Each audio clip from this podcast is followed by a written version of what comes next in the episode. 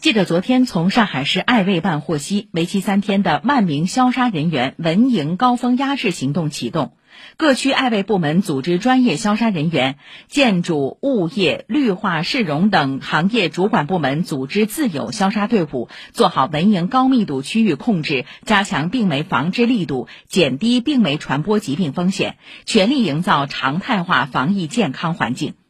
随着疫情趋稳，截至目前，病媒生物防治专业人员返岗率为百分之五十七，预计月底将达到百分之六十五以上。由记者吕春露报道。